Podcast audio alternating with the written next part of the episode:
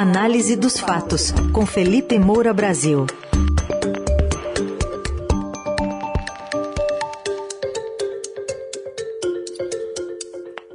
Hoje, de olho numa decisão que ocorreu de madrugada. Começou e parou o julgamento que poderia derrubar uma liminar a favor de um deputado bolsonarista, porque o ministro André Nunes Marques, do STF, pediu vista para analisar de uma maneira mais Cássio, né? detida. Cássio Nunes Marques.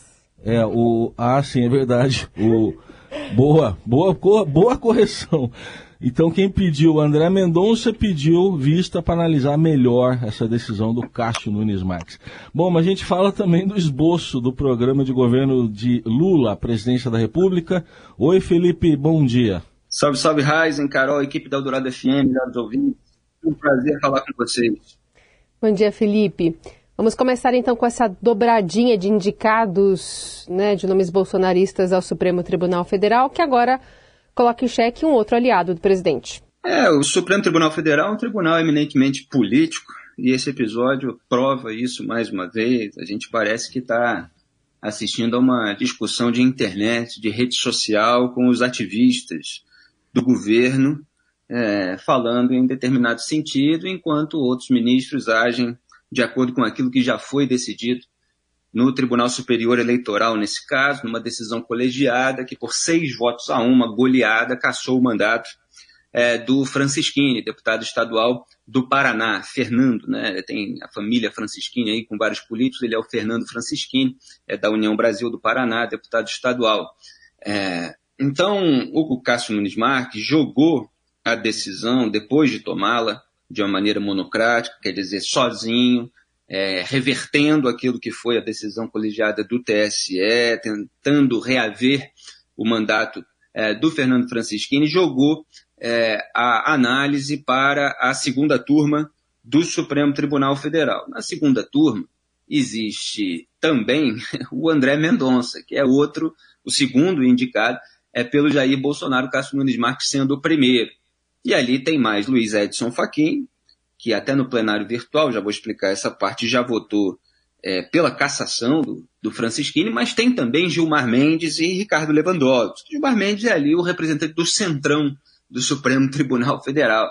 É, em cima dele que acaba ficando ali o, o voto de Minerva, acaba ficando é, a, a, decisão sobre esses casos mais sensíveis, e ele é sempre suscetível a, ao, ao, ao, convencimento, num cafezinho que possa tomar com os políticos, com os quais ele vive se reunindo, nessa grande promiscuidade institucional a que a gente assiste. Houve um, um recurso, inclusive, é, da Procuradoria-Geral da, da República, como a gente tinha aqui aventado é, por hipótese na semana passada, foi pelo vice-procurador-geral eleitoral, Paulo Gonet, é, pela é, cassação do mandato, né? pelo restabelecimento da cassação é, do mandato. Mas o Cássio Nunes Marques quer tentar, na segunda turma, é, onde existe uma possibilidade maior de essa cassação ser revertida, é, manter a, a, sua decisão.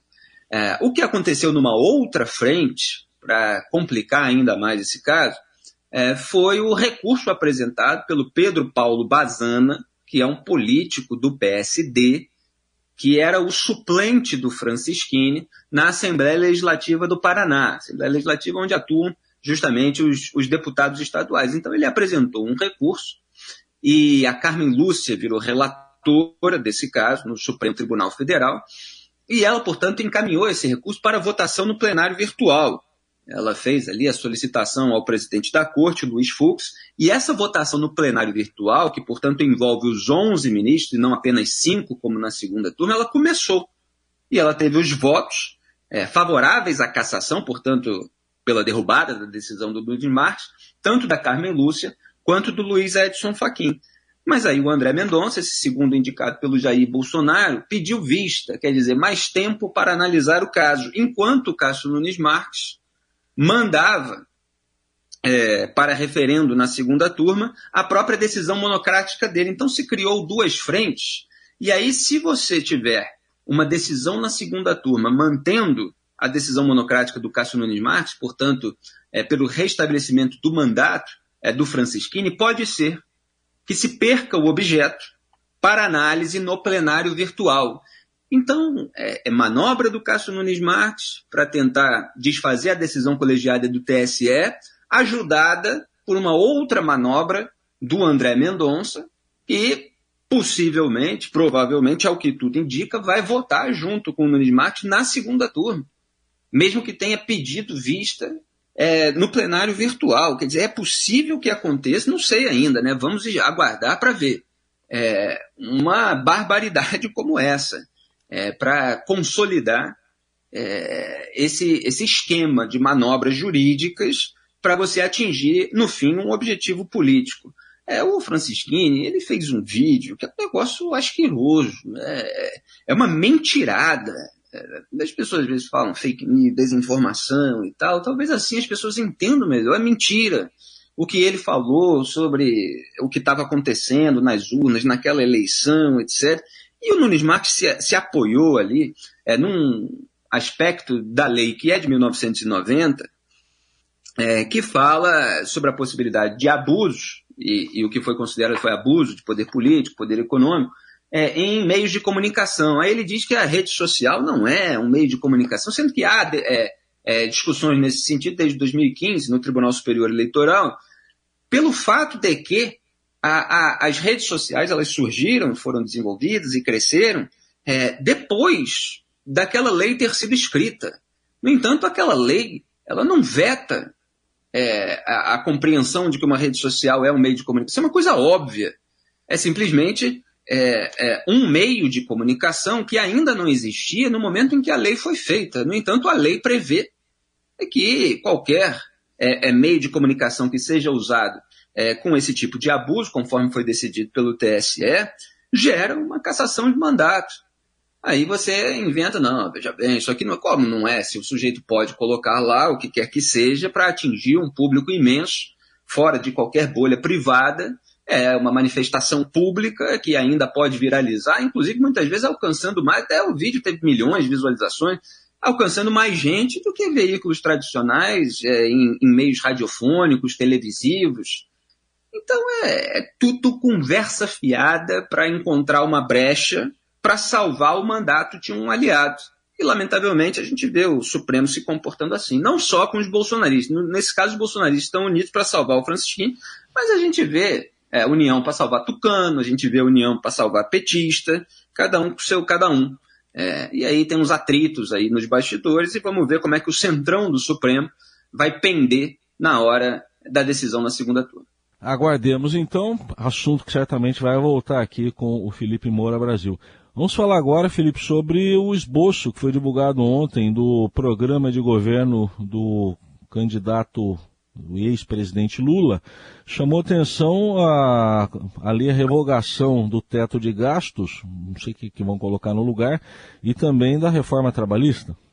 É, pois é, começando aí pela proposta de revogação do teto de gastos, ela embute uma promessa de recolocação dos pobres e trabalhadores no orçamento, que isso faz parte da retórica de manipulação política é, do petismo, que é calcada ali no que eu chamo de alicerce moral, né, a expressão do Jonathan Haidt, do cuidado. Quer dizer, é uma tentativa ali de você afetar um altruísmo, uma generosidade. Na verdade, o teto de gastos limita as despesas totais Quer dizer, reduzindo as brechas para a mamata dos políticos não quer dizer que eles não abusem, eles já abusam com o teto de gastos, criam aí orçamento secreto, fazem uma série é, de manobras. Se você romper o teto, eles vão fazer mais ainda para eles, é, e não para a população. É, e o teto de gastos exige a determinação de prioridades, quer dizer, você tem dinheiro, mas faltam prioridades políticas para aquelas áreas que são essenciais é, para o atendimento da população. Você veja é que ontem mesmo era notícia do governo Bolsonaro empurrando o reajuste, mantendo as emendas de relator, que são as mamatas dos políticos, orçamento secreto, e fazendo cortes em áreas como saúde, educação, etc., que são as áreas que deveriam ser justamente priorizadas. Se você amplia a margem para os políticos se beneficiarem, eles se beneficiarão. E é bom lembrar é, como é que surgiu o teto de gastos. Né? Entre 1997 e 2015, o orçamento do governo federal é, cresceu 864%, enquanto o IPCA subiu mais de 300%. Quer dizer, você tinha uma trajetória de crescimento de gastos é, que se tornou um problema, dificultando ali o ajuste fiscal. Então, a ideia era é, é, que o governo federal ficasse impedido de criar um orçamento para a União maior do que o do ano anterior, podendo apenas corrigir os valores é, de acordo com a inflação. Se alguns gastos é, crescessem para além da inflação, o que é permitido, é, é preciso, seria preciso haver cortes é, reais em outras áreas. Quer dizer, exige dos políticos um senso de hierarquia, é, em vez de eles ficarem torrando dinheiro e, e, gerando uma situação em que o, o Estado, com uma queda de receitas, no eventual cenário de crise, fique insustentável. Quer dizer, ele arrecade menos do que ele precisa gastar. Então, o teto de gastos é fundamental, inclusive para a população é, de baixa renda, porque senão tudo pode vir a se quebrar é, e os pobres acabam sendo os maiores prejudicados. Mas tudo isso é envolvido nessa retórica enganosa. De resto, o programa, o esboço do programa do Lula é um radicalismo de esquerda enrustido. Né? Constam ali nas 90, nos 90 parágrafos é, desse esboço os desejos já conhecidos, como a legalização do aborto, a volta do, do imposto sindical, mas é tudo apresentado assim, de uma forma dissimulada, é, né, protegida pelo eufemismo, por exemplo, de assegurar às mulheres o exercício de seus direitos sexuais e reprodutivos, já que a própria declaração do Lula em defesa da legalização do aborto repercutiu muito mal, ele teve que é, se desculpar, corrigir, porque o PT está querendo atingir é, os evangélicos, e isso pega mal com esse segmento, então não pode confessar aquilo que realmente tenciona fazer. É, esse lado simulado é, em relação, por exemplo, à reforma trabalhista. Eles falam ali é, em revogação da reforma trabalhista no sentido de construção de uma nova legislação que fortaleça os sindicatos, mas a gente vê as alas do petismo, essas alas mais confessadamente é, esquerdistas, daquele velho esquerdismo brasileiro, que no fundo é, busca mais é, brechas na máquina pública para atuar com a sua militância, eles querem há muito tempo a volta do imposto sindical, quer dizer, obrigar trabalhadores a é, pagar uma taxa para um sindicato que não necessariamente, quer dizer, na maioria dos casos, não atua em seu benefício.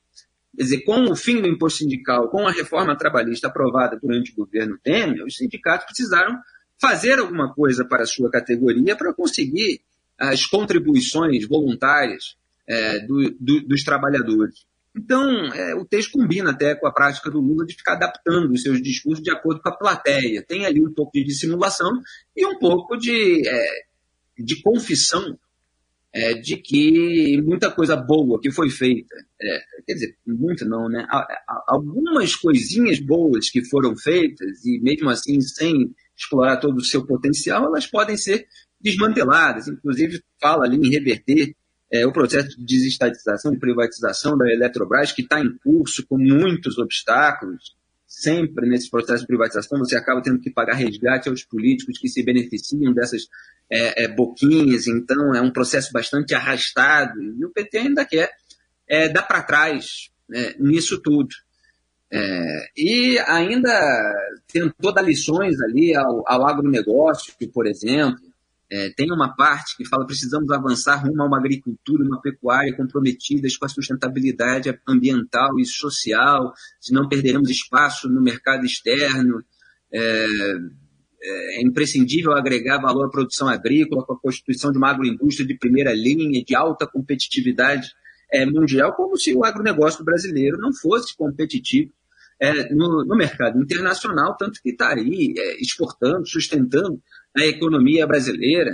É, então, o PT mistura as coisas, questão ambiental, de queimada, desmatamento, em que atuam é, delinquentes, bandidos que precisam ser combatidos. E outra coisa é a nossa pecuária, nossa agricultura, é, que está aí é, é, funcionando. É, né? não, não dá para tomar é, esse, uma regra geral.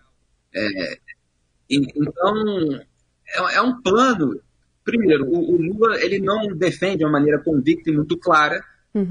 todas as posições. E muita coisa fica embaçada ali, mas com aquele viés é, do velho esquerdismo petista que acabou é, gerando ali é, crise econômica que estourou no colo da Dilma. Vamos ver até a eleição como é que o Lula vai se comportar. Felipe, só para fechar, queria que você falasse rapidinho do Dia Nacional da Liberdade de Imprensa, né? Hoje todos os veículos estão é, levantando essa bandeira, a importância da discussão sobre esse tema, especialmente em ano eleitoral. Pois é, é, é fundamental que a gente é, mostre a, a, importância da liberdade de imprensa, inclusive, talvez principalmente, para vigiar o poder. A gente está num momento muito delicado com o desaparecimento do correspondente britânico Don Phillips lá naquela região da Amazônia que é, fica ali numa área de, de pesca ilegal, é, caça, garimpo ilegal, rota do tráfico de cocaína é, que vem do Peru, é, é, o, o, o, indigenista que andava com ele estava sendo ameaçado por garimpeiros, uma história terrível, a Polícia Federal está investigando, é, e me veio à cabeça é, é, como um dos exemplos, é, você tem uma retaliação muito grande àqueles jornalistas que querem trazer a verdade à tona, verdades incômodas para grupos que se aproveitam é, de determinadas brechas legais ou da falta de fiscalização para fazer tudo aquilo que há de pior seja queimada, desmatamento, ilegalidade, seja roubalheira é, dentro do orçamento, é, mamata para familiares, aliados, etc. É, lamentavelmente, essa polarização atual ela é em, em, torno de duas figuras que não têm o menor preço pela imprensa. Eles atacam a imprensa há anos, né? Lula e Jair Bolsonaro. Hoje, talvez as pessoas que não fossem ligadas durante o governo PT achem que, ah, não, Bolsonaro é, ele, ele trouxe isso, isso não havia com o Lula. Mentira! É, o, o, o, Lula é o sujeito que é, atacava a imprensa o dia todo, os petistas, eles iam na porta de veículos, de revista, é, fazer é, baderna, ato de vandalismo, atacavam as emissoras de TV, é, que com o seu telejornal exibido para todo o Brasil, furava a bolha de propaganda é, petista é, uma gente que sempre manipulou ali verba de publicidade federal em troca de apoio editorial de veículos de comunicação, é, distribuiu, por exemplo, os petistas com os blogs sujos, né, expressão cunhada pelo José Serra na época, é, dinheiro para aqueles que disseminavam as narrativas de interesse do partido e faziam lista negra, é, numa das quais eu mesmo constava e vários outros, é, que vigiamos o poder independentemente do governo. É, Jair Bolsonaro, que prometeu fazer diferente, incorreu nas mesmas práticas é, e falou já até em dar porrada né, para repórter que chega perto para fazer perguntas sobre rachadinho, já saiu do ar, já chamou de idiota, de canalha, de patife. É, você tem talvez uma versão mais aloprada, é, mas não quer dizer que não havia no governo do PT. O próprio Lula quis deportar ele quis mandar para fora do Brasil o correspondente do New York Times, Larry Rotter, que fez uma reportagem sobre os hábitos etílicos do Lula, sobre as pingas que ele tomava. Quer dizer, é um cenário é, bastante de uma perspectiva ruim. Né? É, é, então, vamos continuar defendendo o trabalho da imprensa livre, é, eu sei o que é, é sofrer as pressões é, do bastidor, dos bastidores, passei por isso em vários momentos da minha carreira. Estou muito feliz aqui na, na, Eldorado, onde a gente pode fazer um jornalismo independente, vigiando o poder e falando as verdades como elas precisam ser ditas para a população, furando as bolhas. Porque senão o futuro é, é autocracia. É Vladimir Putin. É exatamente aquilo que se tem hoje é, na autocracia russa, com perseguição, inclusive física, e a gente se vê é, que já tem alguns exemplos aqui no Brasil, é, daqueles que incomodam o poder. A gente não pode deixar chegar a esse ponto. É isso. Aliás, hoje são 104 dias da guerra que não é guerra, é uma operação militar especial, porque é assim é que tem que falar lá na Ucrânia. Na China, por exemplo, não pode usar o termo lockdown. É, lockdown não pode, é, é proibido. Bom, tá aí o Felipe Moura Brasil, então, diariamente.